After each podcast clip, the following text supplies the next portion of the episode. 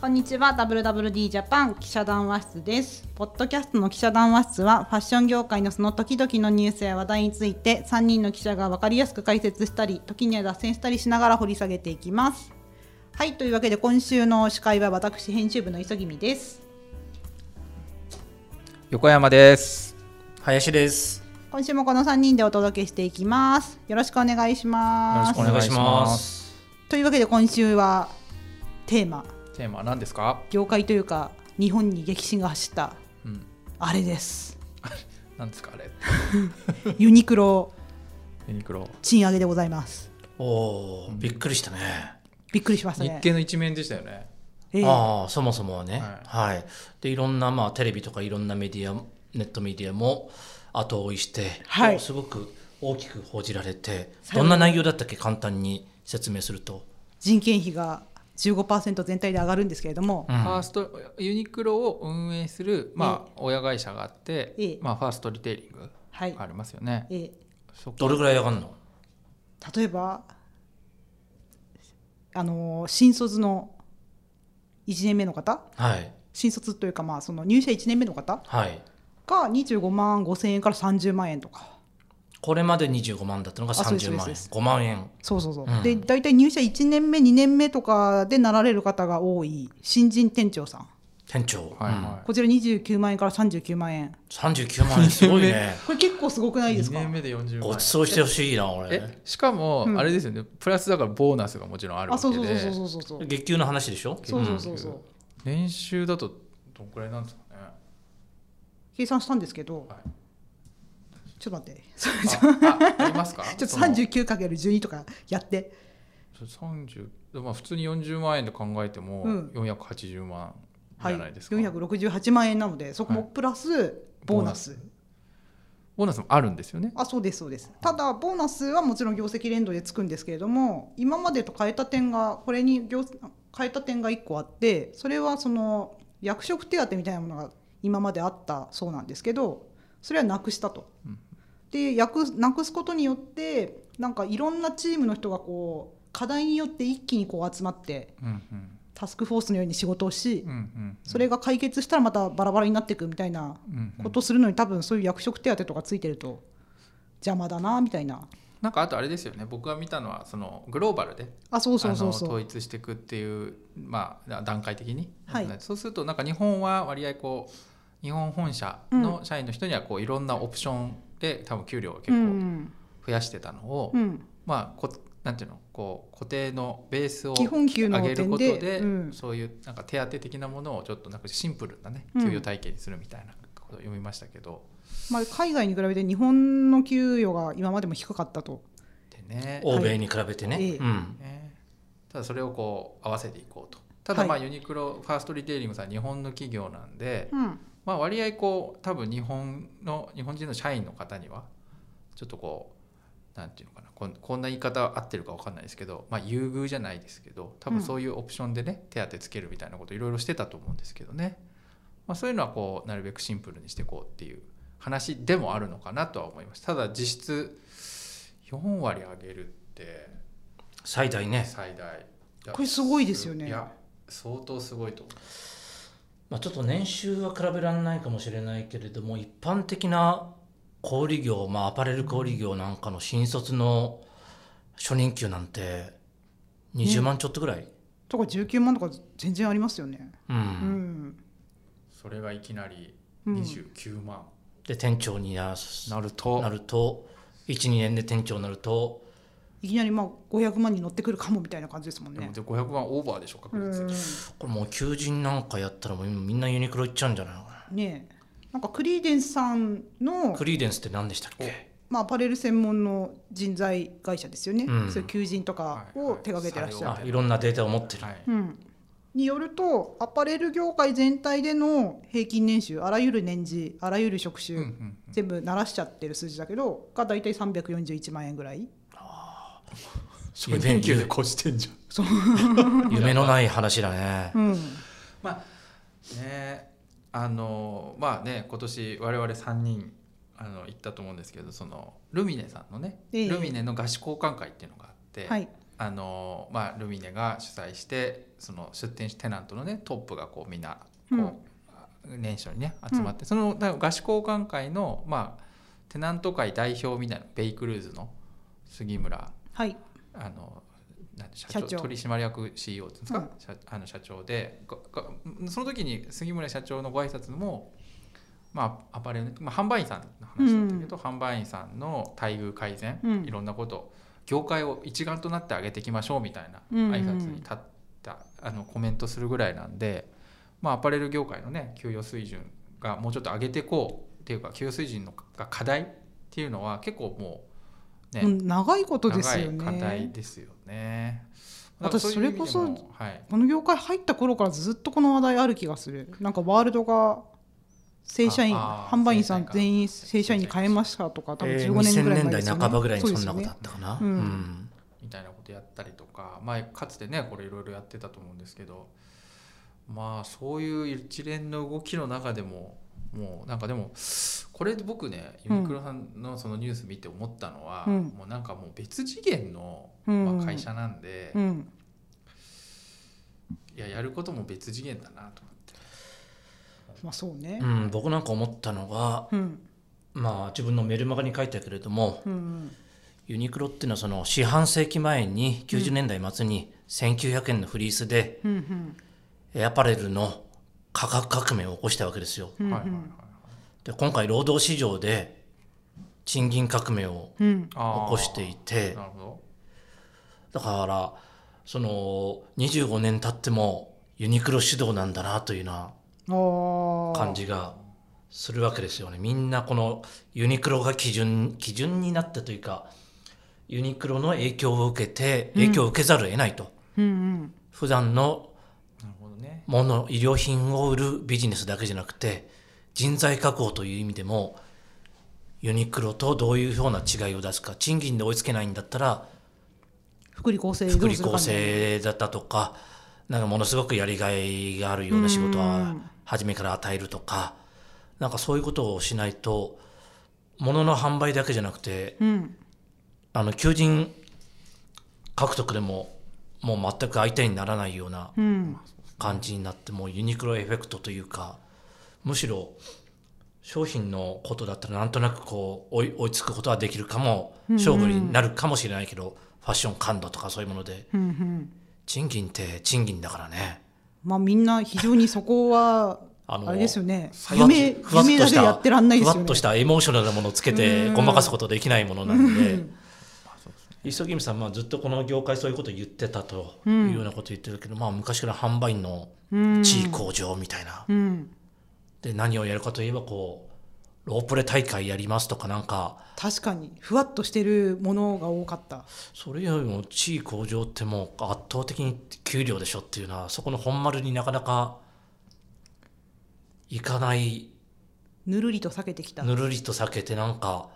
あの甘い言葉でうんごまかしてきたのがなんか一気になんかユニクロに突き崩されたというような、まあ、皮肉な言い方をすればうんうん感じだと思うんですよね。うん、まあこれでまあじゃあそのフリースが出てきて業界のなんていうんですかこう価格とかのいろんなリーダーがユニクロにこの二十何年間で変わってきたようにうん、じゃあこの給料の件もうん、ここからまあすぐには変わんないとはしてもうん。ちょっとずつね業界全体がもしも変わるのまであ上がるんだっったらすごくいい、う引んき金になるんだったらね、ううんん引き金にならざるを得ないと思うんだよね。だって自分がこんなのうん新卒社員アパレル業界志しますと、断然ユニクロに入ろうと思いますよ ね。うん、えー自分がお父さんお母さんだったらどうですかいやユニクロに入ってほしいよユね。ニクロに行った方がいいんじゃないのあー親孝行だなと思 うんうわかりやすいよねもう、まあそう思ええ思わざるを得ないインパクトですよね。うんうん、いやだからあとなんだろうこれんなんか話の流れありますかあいやいや いやそんなまるで毎回プロット通りに私たちが喋ってるみたいなそういう そういう言及やめてください。はい。えっ、と思ったのがみんなちょっと忘れてるけれども、うん僕もある人に言われてハッとしたんだけどもうん10年前うん朝日新聞の柳井さんの発言がうん波紋を呼んだことを覚えてるかな、うん。何でしたなんだっけ世界同一賃金ああ覚あえてるあ覚えてる本当にうん朝日新聞に出てその時は逆の意味でしたねつまり、えーなんだろうやっぱりグローバル化を進めるにあたって、うんえー新興国発展途上国で働いてる人も、日本日本で働いてる人も同じ給料をしないといけないというようなことを、まあ実際細かく言うとそういうことじゃないんかもしれないんだけども、えー新興国の賃金をいきなり欧米並みにすることはできないけれども、うんどう平準化して実質同じにするかっていうのを検討してるみたいな柳井さんの発言があって日本は賃金高いというふうにうんうんその当時はなってたんで、じゃあ実質引き下げになるんじゃないかというようなえってえいう言われ方してまし言たわねれ方をして、ユニクロどうなってんだよみたいな波紋を呼んだけれ波ど紋もを読んだんですよ当時は。 10年経ったら、なるほどね相対的に海外のうん、上賃金がぐわっとがっちゃって上がっちゃったんで日本が相対的に何もしないまま相対的に見ると賃金低賃金国になっちゃったんで、ええ安い日本になってしまった安い日本になってしまったんで、えー柳井さんがやろうとしてることは当時と変わんないわけだだから10年前確と、かにねこれを実現しましたっていうだけの話話で、急にこうなったってわけじゃなくてもうずっと前から10年前から言ってることを実現しているけども世界が変わった日本が変わらなかったみたいな。うんで柳井さんも変わらなかったけどな柳井さんは軸は言ってることは実質的に変わってないるほどねというような話なんですよね。あんまりこういう話題出てないからみんな忘れてる僕も忘れてたけど、うんうんなるほど結構だから柳イズムっていうのはもうぶれないんだなっていうような感じが私これニュースピックスのコメントとかで誰かが書いてらっしゃったと思うんですけど、なんか柳井さんってよくもうなんか国がもん世の中の問題を解決できる時代じゃないですよねみたいなことをよく言及しますけどだからその分こういう多国籍企業みたいなところがなんかやっていけるプレイヤーとしてやらなきゃいけないことすごい多いんだみたいなことをおっしゃいますけれども、うんまあ、サステナビリティとかもそうだけどなんか今回のこともこの人すごい本当に日本の課題に果敢に取り組まれるなということうをん非常に思いました。で世間がどう言おうとあんまりぶれないですよね。うんこれも僕のメルマガを読んでくれた読者の方からの感想で、うんえー教えてもらったんだけどももともと中にいた人ではんはんはん当時うんだからその同一賃金うんうんこれが結構世間で叩かれたと、うんうんまあ、柳井さんにしてみてもなんか自分の言ったことがなんかちょっと違う方向に取られえーせてせしま正った、確に伝わってないみたいなのがあった、社内ではそう不満を漏らしてたみたいなんだけども、で当時ユニクロのブラック企業批判みたいなのがもう溢れてたわけですよ、うん世間で。うんでこれうん世界同一賃金うんますますブラックみうたいな、ん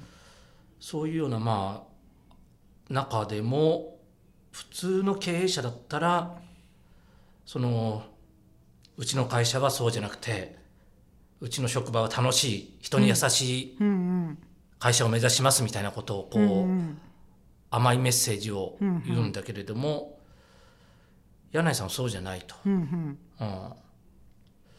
うちはプレッシャー厳しいですよとうんでも成果を出せば若くても高く評価して高い賃金うんうん年功序列じゃない賃金出しますよとうんうんいうのを、まあ、はっきり表明してもう給料の給料テーブルみたいなのも公表したよねその時、してますねうん何歳でこういう市役職だったらこれぐらいになってみたいなの、まあ、こういうのはあんまり一般の企業出さないと思うんだけれども、うんこういうの出してすごいでしょとそれでもやる気ある人がユニクロ来てくださいとで実際にそこで勝負したい若い人たちがどんどん集まってきて、うんうん今の姿みたいな。なんか何年か前にそれこそなんかユニクロではこういう人が働いてますみたいな多分あれ求人の会社のサイトだったなと思うんですけど、あユニクロの求人ページだったなと思うんですけど、うんなんかあそこって年に1回か2回全世界の店長が日本に集まってなんか店長会議みたいにするじゃないですか、うんなんかそこでなんか発言がある人はどうぞみたいなコーナーで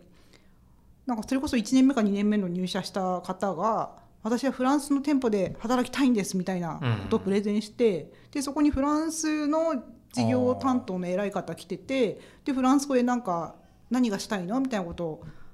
話しかけてあ彼女もフランス語でそうそうもう彼女もちゃんとフランス語でやりたいことを伝えてそしたらもう翌日に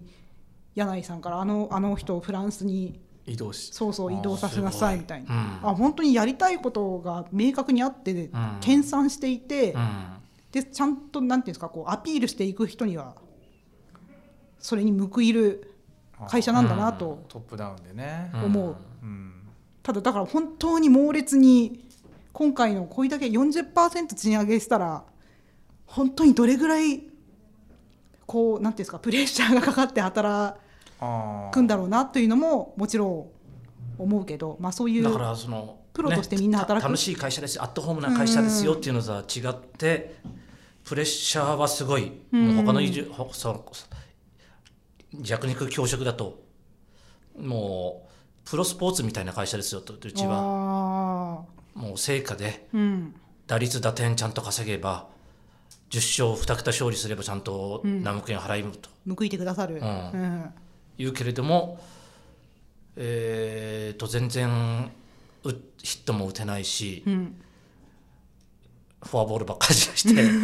てような人たちはさよならねっていうようなそれがまあはっきりしてるわけだよね、うんうんだからそういう人たちが納得の上で働くんだったら別にいいのかなと。で普通のねあのなんだろうそうじゃなくて普通に楽しく働きたいというような地域限定の社員とか、うんパートアルバイトの人とか、そういった人たちだって普通のアパレル小売業にも比べたら、えー水準高いでしょそうですね9月に改定してますから去年の9月に時給が1000 10%から30%ぐらいえー、1400うん円になってるのかな、はいうん、他のアパレル企業だと1000円ちょっと1100円ぐらい今1000円以上じゃないとダメなんだけど、まあ、今東京とか地域によって最賃、最低賃金東京だと決まってるんで、うん1000円、まあ、でも東京で1000円もらっててもなかなかねねえ家賃だって高いだろうしまあそうですね一人で暮らしていくみたいなイメージはなかなか難しいですよねうんだからなんだろう一社だけなんか別の世界に行っちゃったみたいなうんまあでもねまあそのまあなんていうかこうふわっとした感性的なことってなってしまうのかもしれないけれども、まあ、とはいえこのコロナで苦しんだ期間がコロナでもう正直本当に経営が生きるか死ぬかだからちょっと後回しになってた部分は多いんだけど、ここからそういう人材への投資っていうのはしないといけないよねみたいなことはおっしゃる経営者は多いですよね。うんまあ、しないともう完全に人が来なくなっちゃってるんで、まあこれも、まあ、以前書いたことがあるけれどもアパレル業界ってすごくキラキラしてて人気だったんですよ、かつては、まあ、かつて、うん、そうねなんとなくイメージいいじゃないですか、うん、そのいわゆるそのきつい汚いなんだっけ危険 3K みたいうん危険 3K みたいな職場と違ってなんとなくお洋服扱っていてうん、華やかな感じが販売員でもするじゃないですか、というようなこともあって別にそんなに待遇努力しなくても若い人がどんどんどんどん入ってきてくれてたんですよね、うん、まあ、長続きしないけれどもうん、すぐ辞めあの現実を見てうん、辞めちゃう人が多くても新しい人がどんどん入ってきてくれてるんで、うんうんあんまり企業も改善努力というのはそれほどこうお尻に火がつかなかったうん、わけだけれどももう今 Z 世代って人口少ないでしょそうですね。この間成人式で何だっけ何人だっけなんだ新っけ出成人生がまあ80万人と今なんだっけ新成人とかまあ1年間で区切れなくなっちゃったけども、まあ1年間うん、僕なんか段階ジュニアだからすげえ多いんだけれどもその時に比べたらもう何掛けぐらいになってるわけでしょええやっぱり人集まんないよねそうなると122万人ですね。段階ジュニア200何万人いたと思うので、うん。半分近くになっちゃってるのか前もしれない年比3万人減うんでこれからもまだまだ減ると、どんどん減っていってもう本当に希少な資源ですようねん、、だからどんあのやめても次が来るからいいやっていうような状況では全くうんうんなくてもうシフト回せんのかっていうようなうん、だからそれこ感じにまそで柳井会長そういう難民問題とかにもすごい積極的じゃないですか、うんどうこう関わっていくかみたいなでもちろんそのなんていうんですか人道的にこう関わっていくっていうのももちろんあるんだけれども、うんなんかよく言及されるのが日本国内でもそういう日本って本当に受け入れないじゃないですか難民を。そういうところから多様化していかないと日本人の意識変わんなくってなんかもうこれだけ人口減の社会の中で日本人だけで働いて生きていくなんてもうこの国無理だからみたいなこともすごく、まあ、直接的にそんな言い方はあんまりされないですけどうんもうあるんだなというのがは垣間見えると、ううんんとは思う。どうなんだろう給料アップしていくんですかね他のアパレル小売業アパレル業だってしないともうそんなねえまあも儲かってればアップできうるやよっねぱ人件費ってうねん一、回上げたらもう下げるのってもう無理じゃないですかうんあ上げて来年下げますとか絶対できないんで、うんまあ、1回上げたらもうねずっと上げていくしかないっていうリスクがね経営的にはあるので、まあねあいやでも、まあ、上げたいっていう気持ちはみんなあると思うんですよね。うんただこれ上げちゃうと経営のリスクがという、はい、私が代弁させていただきました経営者みたいな横山経営者経営者の気分で、横山社長が、はい、うん、ちょっとね、はい、社長になると急にう給料んもだから一朝一夕ではなかなかいけ、ねいかないというかそもそも、ねえービジネスモデル自体のもう生産性が圧倒的に低いと、うん儲からねえそこで給料上げられるかとユニクロみたいにもう生産性をもう徹底的にこう求めてええ磨いてきた追求したただ追求しただでかい企業だっていうだけじゃなくて、うん何が違うんですかんユニクロと他の普通のアパレルって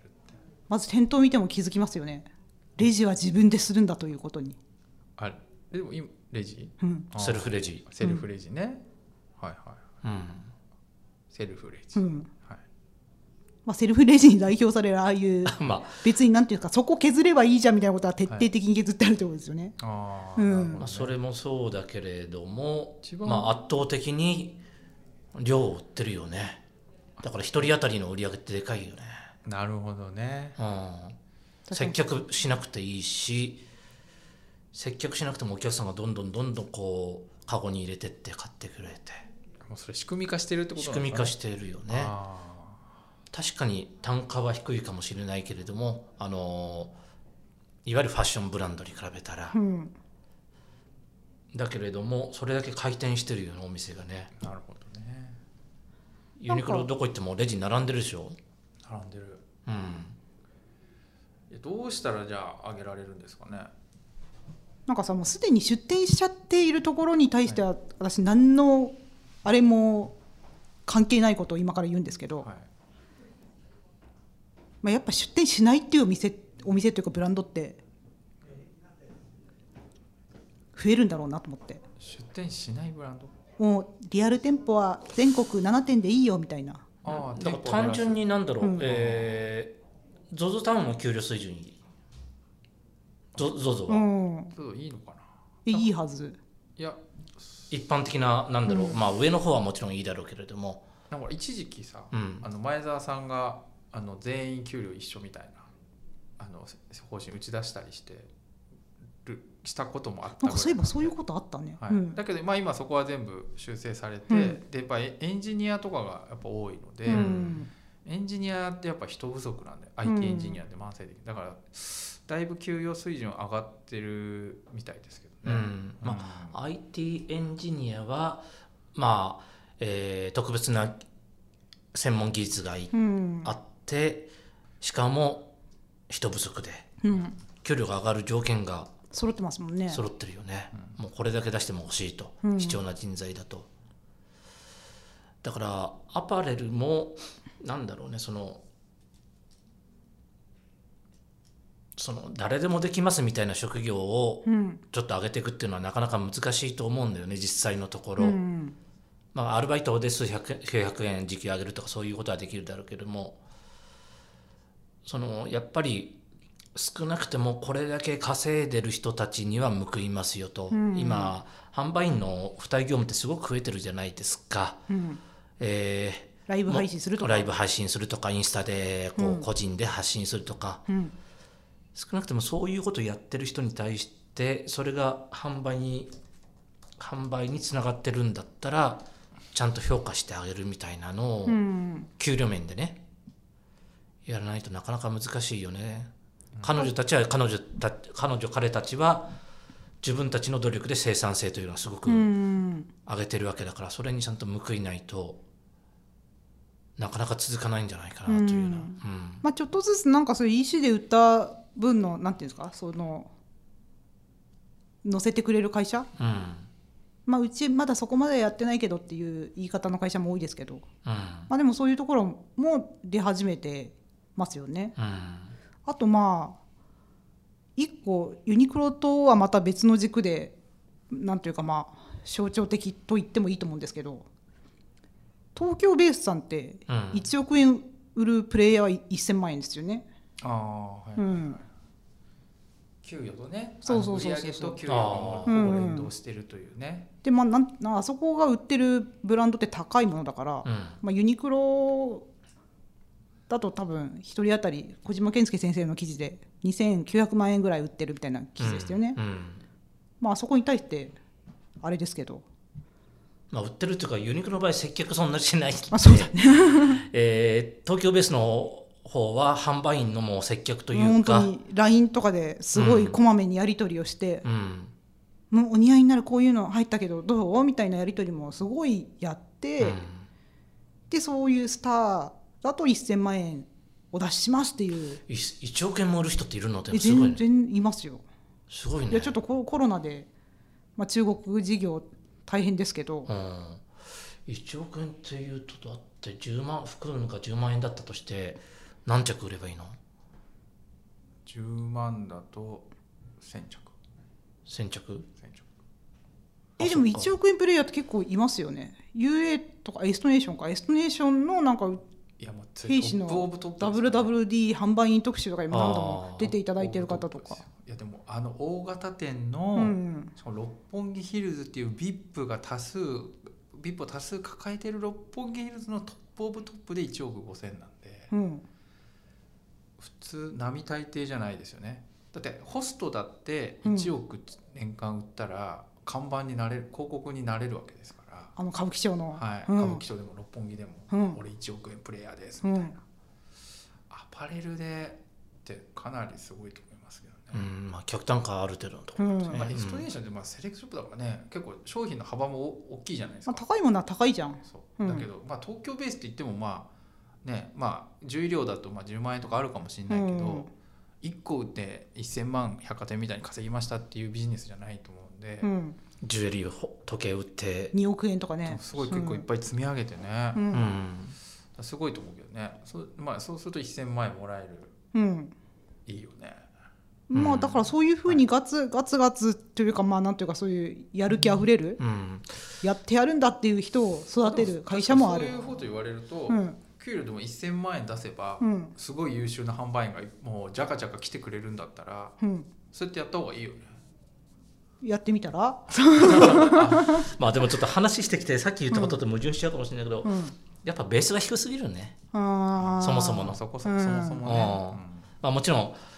あのねお大谷翔平とかうん、そういうクラスはいるでしょうそれはもちろそん、れいいかもしれないいけど、もううん平均的なみんな平均といねうか普通の水準っていうのはあまりにも低すぎて生活できませんレベルに、うん東京都内だとこれちょっと一人暮らしできませんぐらいのうんレベルなんでそれで副業してくださ副業 OK みたいななんかよくわかんない、 副業何やってんのっつったら UberEats とかなんかいねう世界になっちゃうと、ただ単に体酷使してるだけじゃんっていうよううなん感じになっちゃうのはあんまり健全じゃないのやっぱり基本的なベースの底上げがないとどうにもなんないなというような気がうん話しててしてきたね、もちろん日の当た稼いでる人はどんどん稼いでうん確かに基本のところうんどうですか黙っちゃってまあね け 経営者みたいになってる、いやまあねなんかただ一つ言えるのは、うんあのまあなんていうのかなこうユニクロがあるアパレルのうん会社としてユニクロといううんうん企業がいて、うんで給与が高いです、うんみたいで、まあ、日本企業のねうんっていうのがまあ一つあるだけでまあなんか上げなきゃいけねえのかな俺俺もみたいな気持ちにもさせられるし、まあ、業界の外から見てもそのあユニクロこの前給料上げましたよねってうん言われる業界、うん、イメージいいですよね、まあ、イメージはいいから、うんすごいいろんな意味でポジティブだなとは思いました思います。うがんもともとが低いっていんうこの問題にうん、我々もちゃんと向き合わなきゃいけないなとはうん、思ってるんですけど、うん、もうこのねデフレマインドがそう染みついてうん安い日本と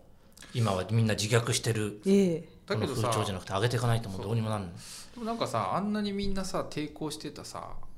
値上げうん製品の値上げうん、はやってみたら意意外といけるじゃんみみたたいいな、なねね、いけるからもう人件費もうんそんななんか,、ねなんかごちゃごちゃ言ってないで、うん上げればいいじゃん、おーね、ユニクロみたいに。なんかそれこそさユニクロの岡崎 CFO はさもうこれで日本の水準が世界の水準と一緒になったとは言わないしこれが世界でトップ給料だとは決して言いませんけどとりあえずこれで一回やってみてそれで人件費上げたことでより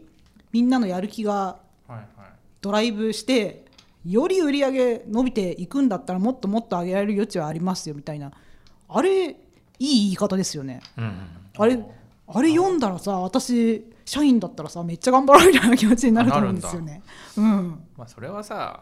ずるいよね。でも えーまあでいや意味わかんないもさ、うんそんなやる気だけでうん、上がるようなうんビジネスモデルじゃないじゃん。まあでもとりあえず一旦上げてくれたんだよ。そうそううんいやだけど、うんそのまあ、さっきも言ってたけどその仕組みがねうん素晴らしい仕組みで、うんまあ、それを皆さんあの社員の方々でね、うん頑張ってやってるからああああいう好好調好業うん績、まあでも、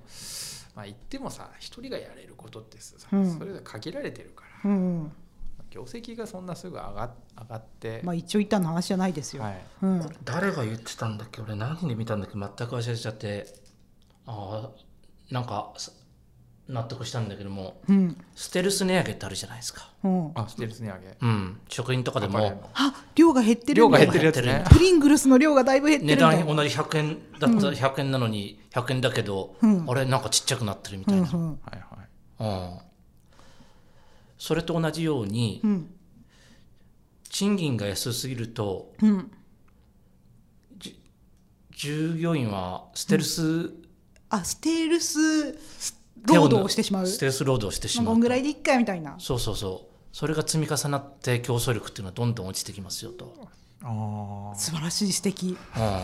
うんでも確かにあこんだけもらってるからちょっと頑張んねえとなみたいな気持こちれだにけは頑張らなちゃんと頑張れば上がるんだから頑張ろうっていうのと、頑張っても上がらないんだった頑張っらても上がらないこの手抜こうみたいな、手抜き込みステルス労働みたいのが増えてきてるのが日本じゃないかみたいな、これマジダメなスパイラルですよね。ううんん、ダメスパイラルダメスパイラルですよ。ステル悪循環スステルス労働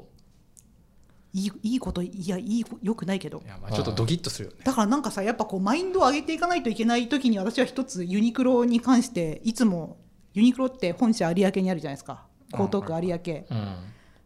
あそこ行くと私非常にやる気になる事象があってこうえなんであそこ江東区有明非常に駅から遠いからあこの間歩ったけど結構寒空風が強くてさそうまあ、車でね 車でみんな通勤する人多いんですよねまあ、うん駐車場も大きいしねそう、うんで駐車場にもちろんあれですよこれ偉い人が乗ってんだろうなみたいな黒塗りのセンチュリーとかそういうクラウンとかそういう車もあるんですけどそうじゃなくって私たち庶民から見てこの車いいな欲しいなみたいな車ってあるじゃないですか、うん従業員の駐車場そうトヨタのランドクルーザーとか、そういうなんはいかはしょ庶民っていうかま結あ構高級車が止まってんだそうなんかリリアルなさリアルなところの高級車っていうんですかあそういうえいいこの会社も多車いよねいいなみたいなあそうあー BMW とか、そうでもなんかねそういうランクルとかランクルがあ目指しますねあーそうなんかあれを見るとなんかユニクロドリームだみたいな私は気持ちになってーあーユニクロドリームそうあーなんかね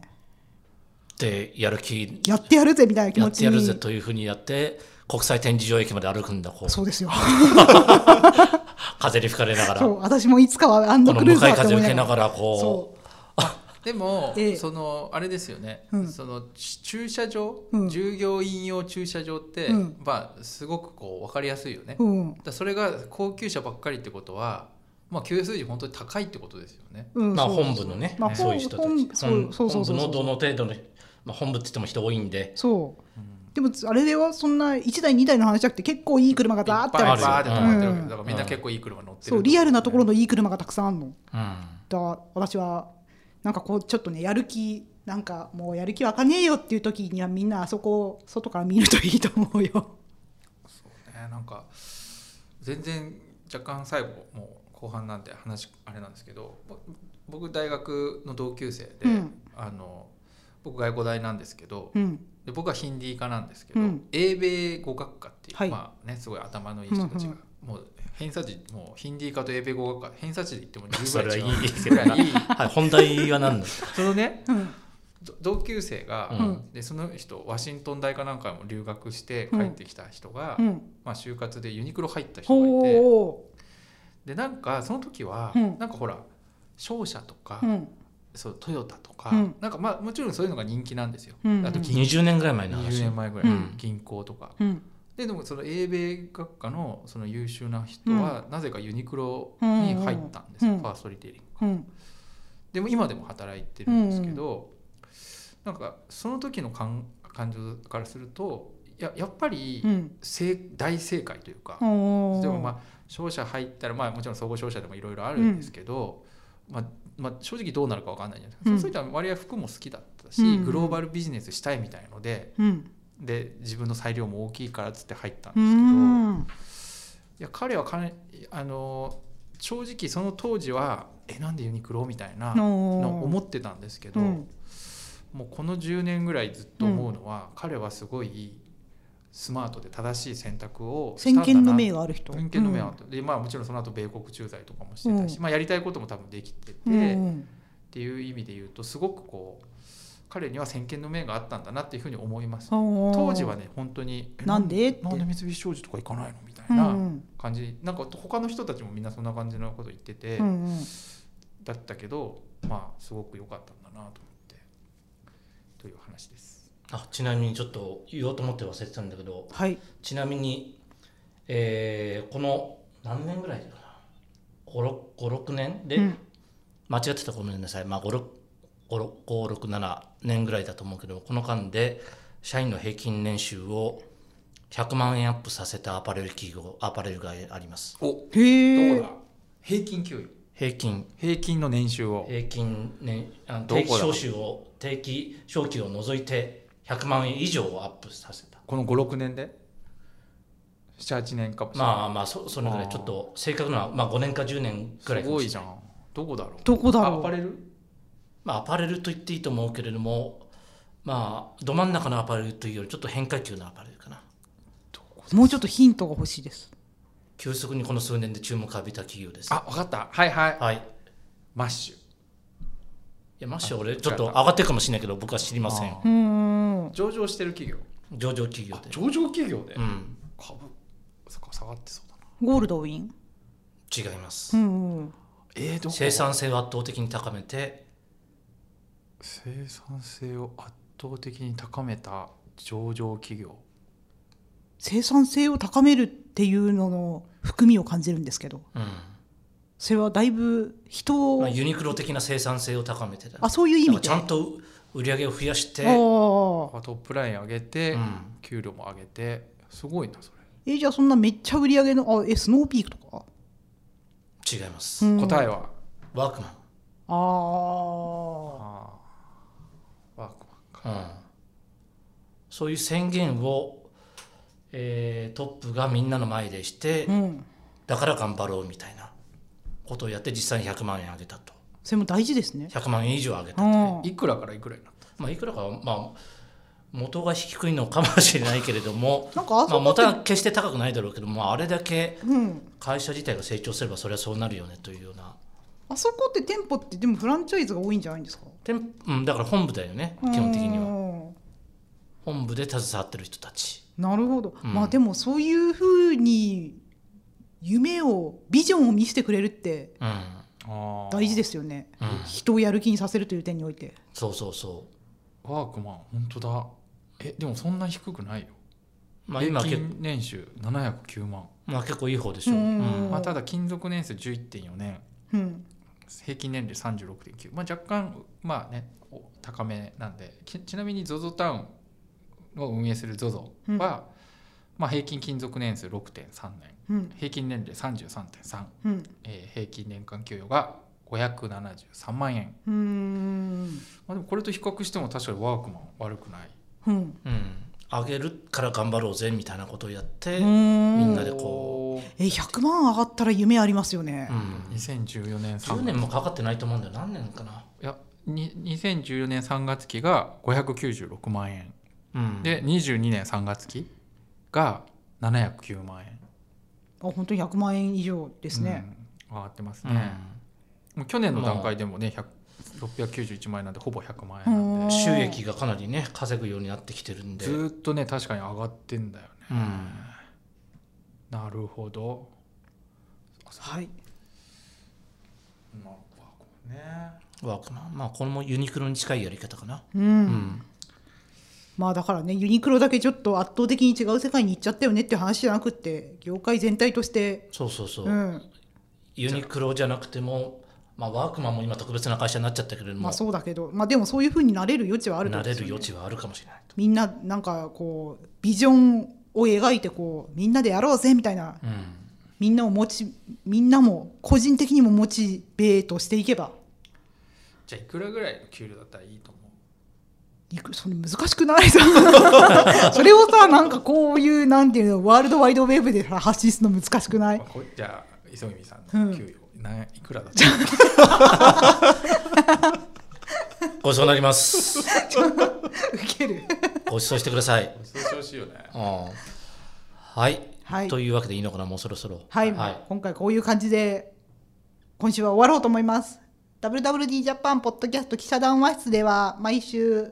お便りも募集してます、えーメールアドレス